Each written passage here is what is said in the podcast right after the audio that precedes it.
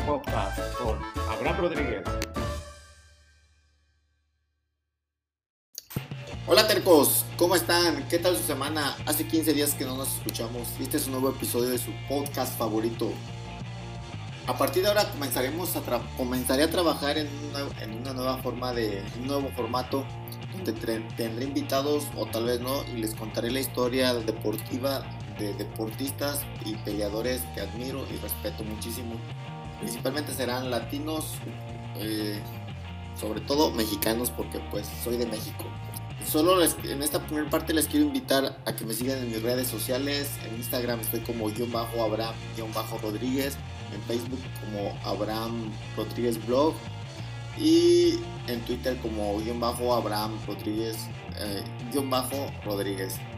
Eh, sígueme a cualquiera de mis redes, publico material seguido ahí y sobre todo ahí se pueden mantener eh, al pendiente de cuándo subiré el siguiente podcast que será cada 15 días a partir de ahora para que me dé tiempo de preparar material. Bueno, en esta ocasión eh, decidí hablar de Irene Aldana, la número 5 a nivel mundial y sobre todo porque tendrá el 10 de agosto tendrá su oportunidad de pelear contra la número 2 Holly Holm si gana, a partir de aquí eh, se puede dar la oportunidad de un título. Eh, por fin su oportunidad llegó, la oportunidad del título. Bueno, domingo en la mañana, cafecito en mano, comenzamos.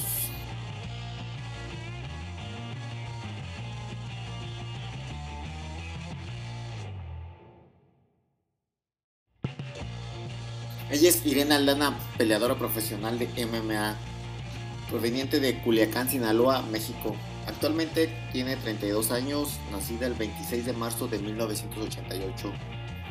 Eh, tiene un, un récord actual de 12 ganadas, 5 perdidas, 0 empates, de los cuales son 6 knockouts, 3 sumisiones y 3 decisiones. Está rankeada como la número 5 a nivel mundial por la empresa más importante, el UFC. Su, principalmente pelea en bantamweight, que son los 135 libras, y tiene una estatura de unos 75, una mujer muy alta. Entrena actualmente en Lobo Gym de la mano de los hermanos Graso en Guadalajara, Jalisco, tierra del mariachi, el tequila y las mejores peleadoras de MMA en México. Es compañera de la peleadora Alexa Grasso, que también pelea para el UFC, la niña de Guadalajara, Karina Rodríguez, peleadora de Invicta FC, Alejandra Lara, la colombiana, peleadora de Velator, Paulina Vargas, peleadora de Combate Américas, tan solo por mencionar algunas de las muchas peleadoras de alto nivel con las que entrena, y eso sin mencionar a los hombres con los que entrena.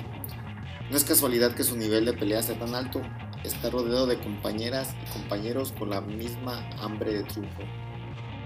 Siendo originaria de Cuyacán, Sinaloa, por azares del destino llega a la ciudad de Guadalajara y conoce el gimnasio de los hermanos Graso, Lobo Gym, donde queda enamorada del deporte a la edad de 24 años.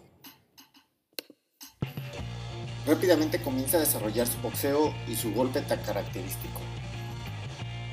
Teniendo una pegada muy fuerte, desarrolla su estilo de pelea en el striking. Desde el principio sería un gran acierto. El 17 de octubre del 2012 llega la gran oportunidad del debut profesional en la empresa Hex GEX que, presenta, que presentaba sus espectáculos en un bar llamado Old Jack. Su rival sería Sandra del Rincón, dando muestra de lo que sería su destino en el deporte. A tan solo 15 segundos de iniciada la pelea, noquea a su oponente golpeándola con puños y de una rodilla hasta, hasta que el referee paró la pelea. Así comienza la historia de Irene en el MMA. El año 2013, con menos de dos años practicando, consolida su carrera deportiva, teniendo tres peleas, una de ellas en Brasil y dos en el mismo evento. Pero vamos por partes. El 12 de octubre de 2013, la empresa mexicana Extreme Combat organiza el segundo Grand Prix femenil. Cuatro peleadoras buscarían el cinturón de su categoría las 135 libras en la misma noche, donde Irene resultaría la indiscutible ganadora y campeona del evento. La primera pelea fue contra Flor Sainz, gana a los 20 segundos de una rodilla al estómago. La segunda pelea es contra Maya Arce, esta pelea sería del cinturón con tan solo 43 segundos de avanzada la pelea. De una patada de revés noquea a Mayra coronándose como la ganadora. El 21 de diciembre de ese año va a Brasil y participa en Jungle Fight 63 contra Larisa Pacheco, quien ostentaba un récord de 9 ganadas, 0 perdidas y 0 patadas. La pelea era por el título vacante. Después de una aguerrida pelea, es noqueada en el tercer round al minuto 1.50. El desgaste físico y un tanto la inexperiencia la llevaron a cometer ciertos errores que le costaron el título. No volvería a cometer esos mismos errores. En septiembre de 2014 llega su gran momento Shannon Knapp, presidenta de Invita FC, la empresa de MMA femenil más grande del mundo, le ofrece una pelea. También se le ofrece Alexa Grasso, por lo que las dos debutan en Estados Unidos al mismo tiempo. Peggy Morgan sería su rival, la ex contendiente de The Ultimate Fighter 18, donde, donde es eliminada en la segunda pelea. La pelea prometía mucho, las expectativas eran altas para Irene, las primeras peleadoras mexicanas que participarían en Invicta, una nación completa tenía los ojos sobre ella. Peggy Morgan no fue rival para la sinaloense. En el minuto 2.50 del primer round, Peggy cae ante la lluvia de golpes. La mexicana aprovechó bien sus cartas para tomar la espalda y someterla con un mataleón. Así comenzó su carrera en Estados Unidos de esta guerrera y además se llevó el reconocimiento de la actuación de la noche. El 27 de febrero del 2015 se enfrenta a Colin Schneider, a quien vence por sumisión en el minuto 1.50 del primer round. Nuevamente se lleva la actuación de la noche. En julio del 2015 tendría la oportunidad de disputar el título vacante de peso gallo contra Tania Edinger, que hasta ese momento poseía el récord profesional de 15 ganadas, 5 perdidas y 0 empates. Le llevaba una amplia experiencia. Con el rostro inflamado, Irene luchó hasta el final, escapándose de, la barra de, una barra de brazo que le hiperextendió el codo. Pudo sobrevivir durante 4 rounds. La experiencia y el juego de suelo de Ebinger pudieron con ella. En, el minuto 4.38 tuvo que ser detenida la pelea por la incapacidad de defenderse de los golpes por parte de Irene. Una lamentable derrota para ella y todo México. Se mantendría en invicta por dos peleas más. En marzo del 2016 se enfrenta a Jessamine Duke, a quien vence en el primer round en el tercer minuto por una lluvia de golpes. En septiembre repite la misma dosis a Fed Magma, a quien derrota en el primer round al minuto 4.57 ya casi por terminar el round. Llevaría la actuación de la noche nuevamente. En este punto tenemos una Irene más madura y mejor trabajada, más segura de sí misma, con más hambre de victoria. Gracias a estas victorias le ofrecen una pelea por el título nuevamente. Al mismo tiempo, UFC se fija en ella lo que le dejaba con dos elecciones posibles, quedarse a disputar el cinturón de la empresa más importante de MMA femenil, Invicta FC, y consolidarse como la mejor de su división y de las mejores de la empresa, o brincar a UFC y comenzar su recorrido desde abajo para alcanzar el top 10. La decisión fue tomada. El 17 de diciembre debuta en el UFC en el evento UFC on Fox Van versus Patterson. Después de tres intensos rounds, los jueces le dan la victoria a su rival, Leslie Smith. Sin embargo, se llevan el reconocimiento de la noche, de la pelea de la noche. El 8 de abril del 2017, Irene regresa al UFC en el evento número 210 contra Kathleen Chokangian. Vuelve a perder por decisión. Su entrada a la empresa más importante de MMA fue muy dura, el nivel está por encima de lo que hay en Invicta, mientras que ella terminaba las peleas en el UFC, la lleva hasta el último round y no puede convencer a los jueces.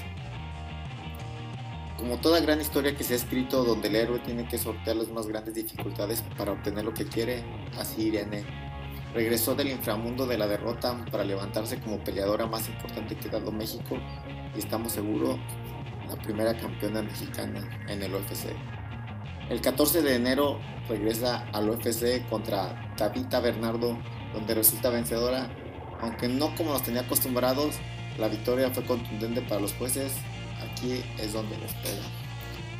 En septiembre del mismo año tiene una pelea contra Lucia Pudilova en el UFC 228 en una pelea muy reñida. Gana por decisión dividida. Además, se lleva la pelea de la noche.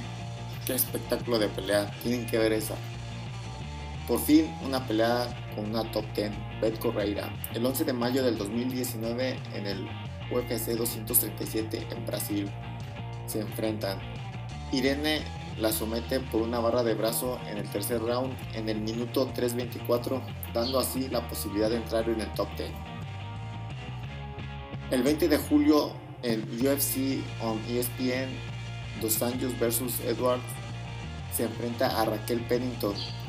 Nuevamente presenta una guerra en la jaula, pero desafortunadamente los jueces ven ganadora a Raquel. Sin embargo, ya estaba escrito que Irene iba por todas las canicas. En el UFC Night Fight, Rodríguez vs Stephenson se enfrentan a Vanessa, se enfrenta a Vanessa Melo acostumbrada a dar un espectáculo y más porque sería frente a su gente en su país, pues da una pelea espectacular.